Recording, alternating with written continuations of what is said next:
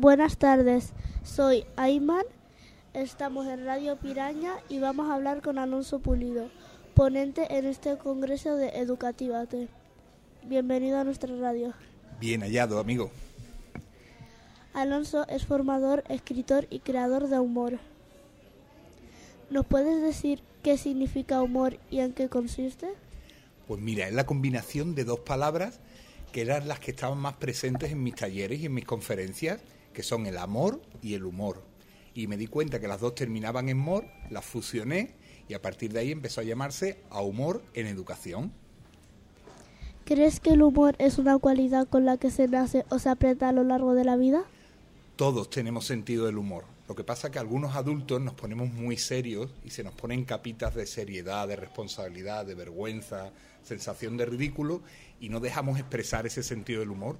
Pero todo el mundo, absolutamente todo el mundo tiene sentido del humor. Solamente hay que quitar esas capitas y permitir expresarlo.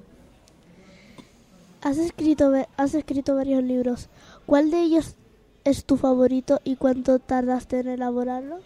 Pues mira, tengo cinco libros. ¿Qué dedo de la mano me corto que no me duela?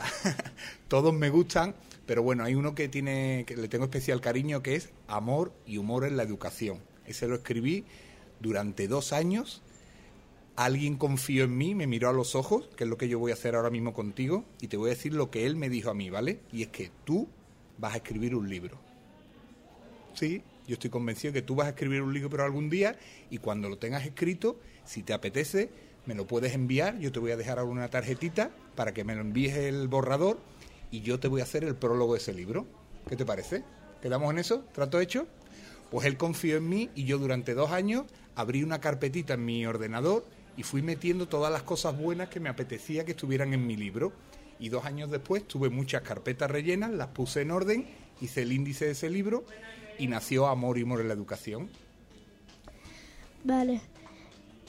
¿Por qué decidiste fundar la Red Mundial de Risoterapia? ¿De risoterapeutas? Pues mira, lo decidí junto con mi compañero Jorge Rivero, él es un peruano afincado en Alemania, y nos dimos cuenta que había muchos risoterapeutas por el mundo, cada uno de una escuela diferente, y que no tenían relación entre ellos. Era como yo soy de esta escuela, tú eres de la otra, yo no tengo nada que ver contigo. Y pensábamos, bueno, estamos hablando de la risa, de la alegría, del bienestar, no podemos estar separados. Entonces eh, creamos la Red Mundial de Risoterapeutas con la intención de que todo el mundo tuviera un espacio ahí eh, digital donde poder presentar sus servicios a todas las empresas y a todas las instituciones del mundo. Y a día de hoy estamos en muchos países, en muchos risoterapeutas unidos bajo, bajo un mismo paraguas y yo, por ejemplo, he estado en Costa Rica, he estado en Marruecos, he estado en Portugal, gracias a esa cooperación, porque estamos en la época de cooperar, de colaborar. Ya eso de competir, ya eso no se lleva, está pasado de moda. Vale, ¿nos puedes dar algunas ideas para nosotros, los alumnos, poniendo en práctica el humor y el amor? Pues mira, eh, algo tan simple, tan sencillo, que a veces estamos muy serios, nos levantamos por la mañana muy serios, no sé por qué por la noche parece que el ego se infla como un globo y por la mañana algo tan simple como ponerte delante del espejo y empezar, hazlo ahora conmigo a ver si funciona, empezar a levantar las comisuras de los labios hacia arriba. Vamos a levantarlo un poquito hacia arriba, un poquito más, un poquito más, un poquito más, más arriba, más arriba. ¡Wow! Eso provoca una sonrisa en tu cara, aunque no tengas ganas, que le manda un mensaje al cerebro de que todo está bien, ¿vale? Entonces el cerebro no distingue si lo estás haciendo conscientemente o lo estás haciendo de cachondeo, pero el, cerebro segrega una serie de hormonas, la endorfina, la dopamina, la serotonina, que te hace sentir bien. Aquí el truco está en que no hay que ser feliz para sonreír, hay que sonreír para ser feliz. ¿Te gusta la respuesta? Sí. ¿Qué cambiarías del sistema educativo actual? Pues mira, aprovecharía todo lo bueno que ya hay, que hay mucho bueno, hay muchos profesores vocacionales con mucho amor por el alumnado, quitaría burocracia, quitaría papeleo, ¿vale? Quitaría menos, haría que, hubiera menos días de la paz y más paz todos los días, ¿vale?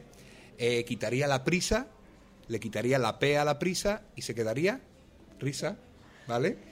Quitaría eh, conocer las constelaciones y invitaría a conocerse a uno mismo, a que personalmente cada alumno se conociera a sí mismo, supiera qué es lo que hay ahí dentro y cuando yo soy capaz de ver que aquí dentro hay una persona cariñosa, amable, dulce, soy capaz de verlo en el de enfrente. mientras no lo, no lo descubra en mí, no voy a ser capaz de verlo en el que tengo enfrente. Así que todas esas cosas cambiarían.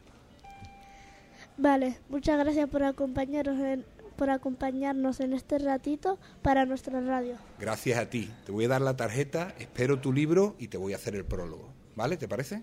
Sí, Quedamos en eso. Gracias. a ti, chao.